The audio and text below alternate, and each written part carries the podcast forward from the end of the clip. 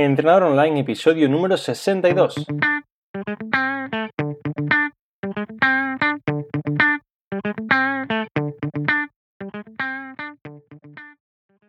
Muy buenos días y bienvenidos a Entrenador Online, el podcast en el que aprenderás a mejorar tu físico, rendimiento y salud.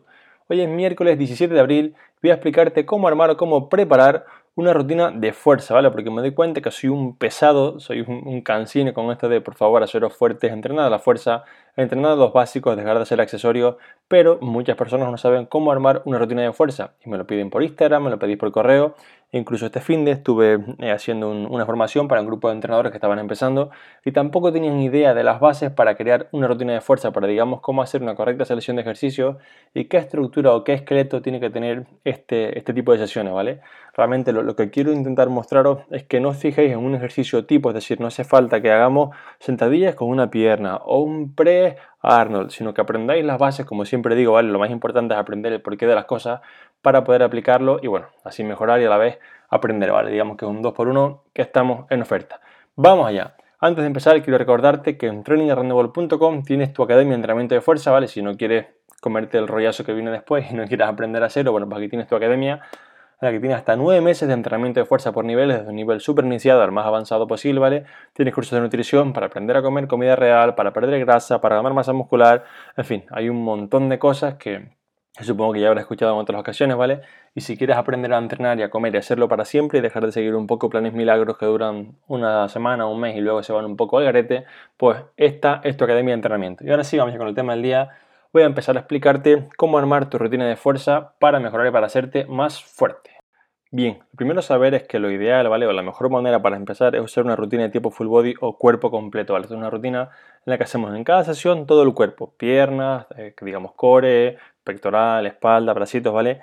Que sí que no es la mejor opción a largo plazo para ganar masa muscular, pero sí que para empezar a hacer una base de fuerza, ¿vale? recordad que es súper importante crear las bases, porque si no pasa que llegan personas que me dicen, no, pero es que yo soy avanzado, entreno hace un año, Digo, vale, ¿y cuánto, hace, cuánto, manejas en sentadilla? Bueno, 35 kilos. ¿Y cuántas flexiones dominadas hace? Bueno, una flexión y ninguna dominada. Entonces, llevas un año casi que perdiendo el tiempo, ¿vale? No, no en el mal sentido, pero sí que te podrías haber hecho mucho más fuerte. Entonces, empezamos por la base, una rutina de tipo full body, que tengamos todo el cuerpo para trabajar, de 3 días a la semana. Se puede empezar por 4 si queréis, pero yo recomiendo al principio no correr, empezar por las bases, ¿vale? Y hacerlo con 3 días. Entonces, cada día vamos a dividirlo en todo el cuerpo. Supongamos que vamos a hacer lunes, miércoles y viernes. Sería una buena idea porque tenemos que descansar entre medio y hacer lunes, martes y miércoles seguido, pues es probable que el entrenamiento del miércoles vayas con agujetas, estés muy cansado y no sea la mejor opción. Entonces, Alberto, ¿cómo estructuro mi sesión ¿vale? para cada uno de estos días? Bueno, como dije, empezamos por todo el cuerpo y siempre me gusta empezar por el ejercicio que cada día sea más demandante. Es decir, si por ejemplo, vamos a poner un caso de los chicos, lunes, miércoles y viernes, el lunes empiezo por la sentadilla, el miércoles empiezo por un press de banca y el viernes empiezo por un peso muerto. En el caso de las chicas, que tienen, suelen, soléis tener ¿vale? un perfil un poco más de solamente tren inferior, aunque hagamos torso, pero digamos que lo más demandante va para la parte inferior, un día sentadilla, un día hip thrust para empezar y un día peso muerto. Así un poco es la división que haría para la parte principal. ¿Por qué digo esto? Porque tenéis que tener en cuenta que es muy importante poner en la parte principal como primer ejercicio el ejercicio que sea más demandante o más pesado, porque si me vas a poner una sentadilla como último ejercicio, vas a llegar cansado, fatigado, la técnica no va a ser la correcta. Y en este momento en el que digamos que aún no eres tan bueno, no sabes hacerlo con una ejecución perfecta, lo menos que queremos es que lo hagas con mucha fatiga. Así que lo primero es empezar por el ejercicio que sea más demandante para cada día. Ahora bien, Alberto, ¿cómo repartimos toda la estructura? Bueno, vamos a empezar como dije, por ejemplo, en caso de una sentadilla, ¿vale? En el primer ejercicio yo pongo una sentadilla o un dominante de rodilla. También podría ser un peso muerto o dominante de cadera, ¿vale? Pero escogemos uno de los dos, o sentadilla o peso muerto, cualquier variante, sentadilla frontal, búlgara, peso muerto romano, ¿vale? Que sea, digamos, básico, pero podemos coger un día sentadilla, un día peso muerto, incluso un día las chicas, como dije, un día hip thrust. Luego de esto, ahí me gusta meter como segundo ejercicio uno de core, ¿vale? Como dije al principio, no somos tan fuertes y nos viene bien incluso descansar un poquito más. Entonces, como yo siempre hago, los entrenamientos en circuito, pongo, digamos, eh, tres ejercicios por cada circuito, por ejemplo, sentadilla, plancha abdominal y flexión, por poner un ejemplo, ¿vale? Entonces, la, plancha medio va a hacer que te recuperes un poquito antes de las flexiones y no llegues muy cansado y que también cuando llegues a la sentadilla en la siguiente serie ya te hayas descansado como unos 4 o 5 minutos en total, 3-4 minutos y pues la verdad que estés muy descansado para afrontar la siguiente serie con garantía. Es súper importante que ahora no pienses en descanso un minuto, un minuto y medio, eh, cuánto peso le pongo. No, céntrate en aprender a hacerlo bien, ¿vale? Ya tendremos tiempo de correr luego. Entonces, como dije, sentadilla, rodilla dominante, ¿vale? Y luego una parte de core. Después del de core yo pondría un press o un pull. Como dije antes, un press de banca, unas dominadas, unas flexiones, un press militar, ¿vale? Cualquier cosa así para hacer, digamos, el, conjunto de rodilla dominante, uno de core y uno más demandante de tronco. Si pongo, por ejemplo, sentadilla, core y peso muerto, puede que sea mucha demanda al principio y digamos que llegues muy fatigado. Entonces, como dije, primera, primera ronda de tres ejercicios, la hacemos así en ronda de tres, sentadilla, uno de core y, por ejemplo, un press o un pull. ¿Cuánto descanso, digamos, entre esta ronda? Vale, pues yo recomiendo siempre que entre los tres ejercicios, entre la sentadilla, core y, el siguiente press pull, descanses entre ellos 20-30 segundos, porque como no son partes del cuerpo que estén, digamos, no, es lo mismo, no vas a hacer sentadilla y luego zancada, puedes hacerlo prácticamente sin descanso. Acabas la sentadilla, coges un poquito de aire, bebes agua, pasas a la plancha, un poquito de agua y pasas al remo, al press, ¿vale? A lo que, digamos, hayas puesto en este momento. Entonces, cuando tengamos esta parte, hagamos aquí las 3, 4 series que tenemos que hacer, para esto lo veremos en, el siguiente apartado. Vamos a ir con el segundo circuito del entrenamiento, ¿vale? Entonces aquí, si yo al principio escogí sentadilla, lo ideal es que en esta parte escoja un peso muerto o algo que sea dominante de cadera, ¿vale? Podemos dividirlo a ser días solamente dominantes de rodillas, sentadillas, zancada y otro más de peso muerto y digamos trabajo para isquios, pero al principio creo que es ideal repartir, digamos, el conjunto día tras día para que mejoremos un poco a la par, ¿vale? Digamos que no estamos tan avanzados como para ponernos a inventar y lo principal es, pues digamos, crear esta buena base. Entonces, como digo, la segunda parte, si al principio cogí una sentadilla, aquí voy a coger un peso muerto o un cadera dominante, ¿vale? Ya puede ser, por ejemplo, peso muerto romano, peso muerto convencional, con alguna variante, peso muerto romano con una pierna, un pull through, un swing de kettlebell, algo que sea más dominante de cadera, incluso un hip thrust, ¿vale? Después de esto otra vez ponemos una parte de core, si al principio puse una plancha normal, aquí podría ser una plancha lateral, un palo press, algo que no trabaje lo mismo que al principio, ¿vale? Para, digamos, darle al cuerpo, digamos, atacar todos los frentes el mismo día. Y por último, si en el tercero de la primera fase puse un press, por ejemplo, un press de banca, aquí pondría un pull, un remo invertido, un remo con mancuerna, un remo en polea, un jalón en polea alta, ¿vale? Para, digamos, como digo, equilibrar todo el cuerpo y tenerlo todo en una sesión. Entonces, a modo de repaso, en el primero, demandante, sentadilla o rodilla dominante. En el segundo, core y en el tercero, press o pull. Acabo este circuito, paso al siguiente circuito. Como al principio hicimos sentadilla o rodilla dominante, aquí pondré peso muerto o cadera dominante. Como dijimos, hip thrust, swing, cualquiera de estos, ¿vale? Otro de core que no sea igual al del principio y luego el que me faltó, que no hice press o pull, lo hago aquí, ¿vale? Si queremos, luego podemos dedicarle otro pequeño circuito a hacer, por ejemplo, brazos. Si eres un caso de chico que, por ejemplo, quiere mejorar, digamos, la hipertrofia y la fuerza de los bracitos, puedes meter aquí trabajo de bíceps y tríceps. Si, por ejemplo, una chica que quiere un poco más de trabajo analítico de, culete, pues puedes meter aquí frog pumps, patadas de glúteo, todas estas cosas un poco más accesorias, ¿vale? Pero que el esqueleto principal sea el que te dije. Sentadilla o rodilla dominante, ¿vale? Core, preso pull, y luego peso muerto, cadera dominante, core y el que no hice de press o pull. Si luego queremos, trabajo de bracitos, ¿vale? O trabajo de glúteo más analítico para las chicas que quieran darle un poco más de énfasis, ¿vale? Lo siguiente que tenemos que preparar son los días 2 y 3 de nuestra rutina para tenerla un poco armada al completo, ¿vale? Lo que vamos a hacer es ir variando con ejercicios que no hicimos hoy, los hacemos los siguientes días, ¿vale? Si por ejemplo empezaste haciendo hoy sentadilla, pues el siguiente día puedes empezar, como dije, por hip thrust en caso de una chica, peso muerto o incluso en el caso de un hombre por press de banca. Y seguimos un patrón similar, por ejemplo, el caso del hombre, press de banca, algo de core y un trabajo de tren inferior que no sea una sentadilla pesada, que sea por ejemplo sentadilla búlgara, una zancada, algo un poco menos demandante a nivel del sistema nervioso, para que digamos pues no estemos tan tan tan fatigados, ¿vale? Repito, por ejemplo, el caso del chico, press de banca o flexiones, por ejemplo, yo siempre recomiendo que antes de empezar a hacer press de banca, seas capaz de hacer por lo menos 10 o 12 flexiones sin apoyar las rodillas en el caso de un hombre, ¿vale? Porque si no, pues el press de banca digamos que te queda grande, es decir, te hace falta un poquito tener una mejor base de control con tu cuerpo antes de empezar a ponerle carga externa. Entonces, repito para que se entienda, ¿vale? Press de banca, core y, por ejemplo, una zancada. Y en la siguiente parte meto, por ejemplo, una tracción que sea, digamos, potente, como puede ser, por ejemplo, una dominada, otra vez core, y aquí metemos al final, puede ser, por ejemplo, un cadera dominante. Si queremos, para no tampoco darle mucha carga al sistema nervioso, algo más tipo unipodal, por ejemplo, un peso muerto romano con una pierna, ¿vale? O algo así que sea un poquito más sencillo o un poco menos demandante a nivel de la fatiga que genera en el sistema nervioso. Por ejemplo, en el caso de la chica, supongamos que tenemos la segunda sesión, digamos el día 2, vamos a hacer de entrada un hip thrust, luego algo de core, y el tercero meteremos, por ejemplo, unas flexiones. ¿vale? En el siguiente circuito, en la siguiente parte, como hicimos al principio, cadera dominante como hip thrust, vamos a meter un rodilla dominante, por ejemplo, igual que los chicos, como podría ser, por ejemplo, con una pierna, sentadilla búlgara, una zancada, ¿vale? Subir un step, algo así, luego algo de core y como hicimos antes en las flexiones, pues metemos ahora aquí algo de, de pull, un remo, unas dominadas si podemos hacerlas, dominadas en TRX, remo en TRX, ¿vale? Cualquiera de este tipo para que quede todo compensado. Como dije también en la día 1, pues si queremos, metemos trabajo de brazos, trabajo un poco de culete, ¿vale? Un poco lo que queramos como accesorio, pero que lo principal, digamos, la base primera, el esqueleto de la rutina sea esta, ¿vale? Sentadilla o rodilla dominante, o por ejemplo, peso muerto, cadera dominante, core, press o pull, y luego en la segunda parte, lo que no hicimos en la primera, una parte del core que sea diferente a la que hicimos al principio, si por ejemplo hicimos press, pues aquí hacer pull, ¿vale? Maneras para hacer esto más variado, ¿vale? Maneras para hacer una rutina. Yo, por ejemplo, cuando la gente digo que hay que entrenar básico, la gente se imagina como cuando le dices que haces dieta. Te imagina, vale, pero es que tú comes arroz con pollo todos los días. Y no, yo entreno básico y varío un montón el entrenamiento, ¿vale? La gente que entrena conmigo en Training Around the World también tienen días diferentes, cada mes hay ejercicios diferentes y al final se puede hacer básico y se puede hacer, digamos, divertido. Es decir, yo entiendo que yo si, por ejemplo, me dijera, Alberto, mira que me encanta entrenar, pero si me dijeras que tengo que hacer sentadillas todos los días de mi vida, pues la verdad que me cansaría un poco. Entonces, se puede hacer básico, pero se puede hacer variado. Entonces, ¿cómo hacemos esto básico y variado? Bueno, muy sencillo, ¿vale? Si tenemos en cuenta los patrones, si por ejemplo yo sé que tengo sentadilla o rodilla dominante, tengo sentadilla frontal, trasera barra alta, barra baja, sentadilla búlgara, sentadilla searcher, perdón.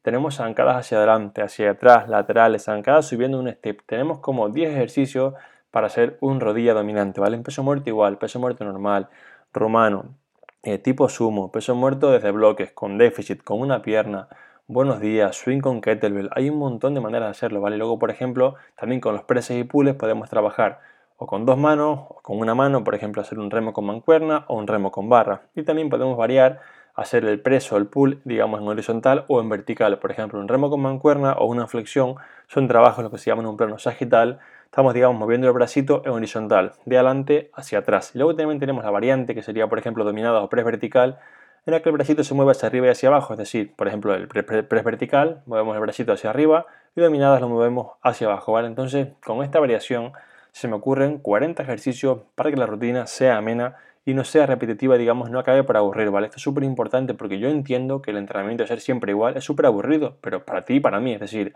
todos queremos entrenar y mejorar y hacerlo de la manera más amena posible. Entonces, si aprendemos esto, si aprendemos que las bases son súper importantes y que no importa si hago, por ejemplo, un remo con mancuerna o un remo con barra, siempre que esté bien ubicado, digamos, esté mi rutina bien repartida, voy a mejorar siempre igual. Y una vez tengamos esto podemos complicarnos la vida, ¿vale? Pintarlo del color que queramos y ya meter 4 días, 5 días, cambiar una torso-pierna con accesorios, pero es súper importante que creemos las bases, ¿vale? Porque como digo, normalmente la, gente que viene a entrenar conmigo, realmente digamos todas las personas cuando empezamos a entrenar, ¿vale? Esto es un poco una, una crítica positiva para que supongo que os sintáis un poco identificados, ¿vale? Si todos empezamos por libre, salvo la gente más mayor que digamos tiene un poco de miedo reparo, todos empezamos por nuestra cuenta. Entonces, cuando la gente me llega a mí, le tiene un poco de rodaje, un poco de bagaje, y me dice, a ver, Dios, que llevo un año entrenando y ya tengo experiencia, entonces no me pongas algo para iniciados, ¿no? Yo le digo, bueno, vale, pues vamos a empezar por esta parte. Y digo, bueno, ¿cuánto manejas, por ejemplo, esto para sentadilla, peso muerto? ¿Cuántas flexiones haces? ¿Haces dominada? No, no, que va, esas cosas no. Entonces realmente, como dije al principio, estas personas no son avanzadas, no son intermedias, son personas que en cuanto al entrenamiento de fuerza tienen poquita experiencia y van a mejorar haciendo lo básico. Yo entiendo, ¿vale? Yo, entiendo a todo el mundo y entiendo que todos queramos hacer algo novedoso, algo súper, digamos, esotérico, con un poco de magia, algo que diga, hay un ejercicio fantástico que hacen los actores de Hollywood y que ayuda un montón a mejorar la parte media del pectoral, ¿vale? Pero esto, por más que queramos venderlo así, no existe. Entonces, por más que lo básico pueda parecer aburrido, lo básico funciona, ¿vale? Si preguntáis, por ejemplo, el otro día le preguntaban a, a Eneco, a Pathman Science, que en cuanto a hipertrofia me parece de los mejores de, este país, si no el mejor, ¿vale? le decían, ¿qué opinas de hacer cruces de polea o algo así para el pectoral? Y él decía, el 80% del pectoral te va a crecer haciendo prese. Luego el 20% restante te crecerá buscando estas cositas, ángulos digamos un poquito más complicados para un tipo de fibra, un pullover con una mancuerna y una goma, estas cosas así, pero hasta que no tengas ese 80% de pectoral, hasta que no tengas una buena base, no perder el tiempo en estas cosas, ¿vale? Porque realmente es perder el tiempo, es decir, estás mejorando muchísimo menos de lo que podrías mejorar por centrarte en este 10%. Yo me pasa también con clientes, ¿vale? Que me dicen, Alberto, pero es que vamos a intentar darle a la parte baja del pectoral a estas fibras de aquí. Y yo le digo, señor cliente, pero es que usted aún no tiene pectoral. Es decir, me encantaría. Yo, si, tú quieres, te preparo una sesión entera para la parte baja del pectoral y buscamos todas las cosas posibles. Pero te vas a ir de aquí ganando un 1% de pectoral. Y creo que mi trabajo a hacerte ganar el 100%. Entonces, súper importante, aunque yo sé que no es tan guay, ¿vale?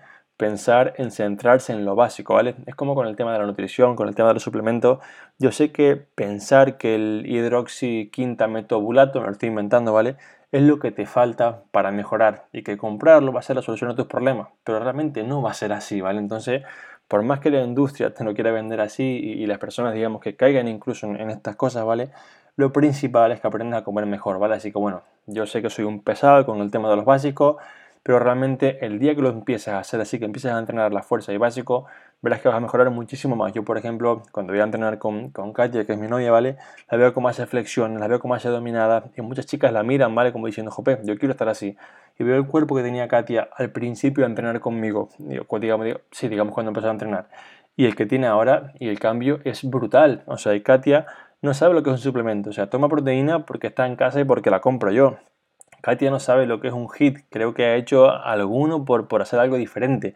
Katia no sabe lo que es una super serie, es que no tiene ni idea. O sea, Katia sabe lo que es hacer sentadillas, press de banca, bueno, press de banca no flexiones, pesos muertos, sabe que es comer más verduras, más frutas, más carne, más pescado, pero no, no perderse en esas cosas, ¿vale? No perderse en, las cosas muy esotéricas porque realmente no es lo que te falta para mejorar. Es decir, si tú estás en el 80% y me dices, mira, Alberto, yo ya he llegado a un 10% de grasa y me falta poner un poquito. Aquí sí, así que aquí sí que te recomiendo que busques un suplemento que más grasa, intenta hacer combos con cafeína, controlar muy bien el índice glucémico de los alimentos, estas cosas. Pero hasta que no llegues a ese 8-10% de grasa, no complicarse la vida, porque realmente va a generarte un estrés, ¿vale? Y una, digamos, un tener que estar pendiente de tantas cosas para que el resultado sea muy poquito, ¿vale? En relación al esfuerzo invertido. Siempre pensar esto, ¿vale? ¿Cuánto voy a invertir en esto, en, digamos, cuánto me va a costar en cuanto a dinero, en cuanto a tiempo, en cuanto a tener que estar cuadrando todas las comidas para tomarle suplemento en ayunas o todas estas cosas, ¿vale? Y cuánto beneficio me va a dar, ¿vale? Si la respuesta es que el retorno de la inversión, como se llamaría en publicidad, es muy bajito, no merece la pena. Vamos ahora con la parte de cuántas series y repeticiones hacemos con los entrenamientos que estoy comentando, ¿vale? Al principio, que es un poco en la fase en la que estamos, yo recomiendo no hacer más de 3-4 series para cada ejercicio. Es verdad que, por ejemplo, vas a mejorar más con 6 si, por ejemplo, estamos buscando algo más de hipertrofia, pero ahora mismo no estás preparado para hacer 6. Como me hagas, por ejemplo, las 6 series de sentadilla, al final de la sesión vas a llegar un poco a gatas. Entonces, no correr, no anticiparse, ¿vale? 3-4 series de cada ejercicio me parece que es suficiente, ¿vale? Y es lo más recomendable en este momento del entrenamiento. Alberto, ¿cuántas repeticiones hago? Bueno, pues muy sencillo, mira. Vamos a empezar haciendo 8 repeticiones y aumentamos una cada semana hasta llegar a 10. Y te lo explico, ¿vale? Supongamos que estamos trabajando siempre sobre el día 1, sentadilla, ¿vale? Estamos haciendo, por ejemplo, hoy empiezas a entrenar, hoy supongamos que es lunes y hago 3 por 8. La siguiente semana hago 3 por 9 y la siguiente semana hago 3 por 10. Así cada día tengo una repetición más que tengo que hacer y digamos que es un estímulo suficiente para que mi cuerpo vaya mejorando. Si por ejemplo sientes que es poco, haces el salto de 2 en 2. 3 por 8, 3 por 10, 3 por 2. Aquí tenemos ya 3 semanas. Luego lo que hacemos es que aumentamos una serie y seguimos 4 por 8, 4 por 9, 4 por 10. Y la siguiente semana hacemos 5 por 8, 5 por 9 y 5 por 10. Aquí tenemos ya 9 semanas de entrenamiento, es decir, tienes prácticamente 2 meses de entrenamiento de fuerza creado, ¿vale? En el que vas a tener cada día un reto que es hacer una repetición más que la semana anterior, con lo cual tenemos estímulo para aplicar lo que se llama sobrecarga progresiva y hacernos más fuerte, ¿vale? Que esto es lo más importante. Piensa que tienes que hacerte más fuerte, ¿vale? Piensa que tienes que mover más kilaje que la semana anterior o descansar menos tiempo para el mismo kilaje, ¿vale? Hacer una repetición más. Obviamente, ahora al principio podrás hacerlo. Según avances, pues te costará más, ¿vale? No, sino si digamos que esto fuese lineal, en dos años estarías haciendo sentadillas con 300 kilos. Y digamos que no, no es tan fácil, ¿vale? Para que lo entendáis, ahora mismo pensad básicamente en esto en cada día, hacerte un poquito más fuerte, hacer una repetición más, ponerle un kilito más a la barra, ¿vale? Esto ahora mismo es lo principal. Veréis también, si miráis sobre todo entrenadores americanos, tipo Mark Rippet o, entrenadores así que son muy, muy buenos, ¿vale? Que recomiendan trabajar la fuerza al principio, sobre todo en torno a 5 repeticiones. Esto está bien si eres una persona, digamos, que ya ha sido algo de atleta, si te mueves muy bien, no tienes dolores, tiene una técnica muy buena, pero en mi opinión al principio con la gente que me que entreno, que la verdad que es un montón de personas, tengo digamos un bagaje en cuanto a personas que toco para digamos hablar con cierta eh, experiencia, ¿vale? Cinco repeticiones o en torno a cinco, ¿vale? Para alguien que empieza tienen dos problemas. El primer problema es que para que sea con una intensidad alta, para que digamos el grado de esfuerzo sea alto, va a tener que ponerle bastante más peso que si hiciera 10. Entonces al principio digamos que este peso en la espalda, pues no estamos tan acostumbrados, no respiramos tan bien, no hacemos un bracing correcto y digamos que es un poco quizás causar o poder causar un problema. Y lo segundo es que al principio me interesa mucho que repitas la técnica muchas veces, es decir, si vas a 60 días a una repetición, no vas a aprender, digamos, a automatizar tanto la técnica como si me lo haces a 10. Entonces, este es el momento en el que tenemos que pensar y centrarnos en automatismo, centrarme en que la sentadilla pueda hacerla prácticamente con los ojos cerrados, que me salga fácil, que me salga con soltura, ¿vale? Si esto no lo tenemos, cuando más adelante queramos hacer un autoajuste, un sistema de oleada o cosas así, algo más ondulante, es posible que nos hagamos daño porque las bases no han sido creadas de la manera correcta. Así que bueno, hasta aquí este capítulo que espero que os ayude y empecéis a entrenar la fuerza, pero ya, como siempre digo, ¿vale? Es súper importante que hagamos entrenamiento de fuerza, más allá de comer mejor, más allá de movernos más, ¿vale? Si no tenemos una buena base de fuerza y masa muscular, tenemos más posibilidad de morir. Esto no es ninguna broma, ¿vale? No, lo digo para meter miedo a nadie, ¿vale? Esto no, es Tele5, pero sí que se ha demostrado que mayores niveles de masa muscular eh, ayudan a, la longevidad. Entonces, si tienes 15 años, igual te importa poco, pero como tengas 40 o 50 o 60, pues sí que te debería importar un poquito más. Así que bueno, me despido esperando que este capítulo te sea de ayuda. Como siempre, muchas gracias por escucharme, por las valoraciones de 5 estrellas en iTunes que me ayudan para que este podcast siga creciendo y cada vez lo conozca más personas, ¿vale?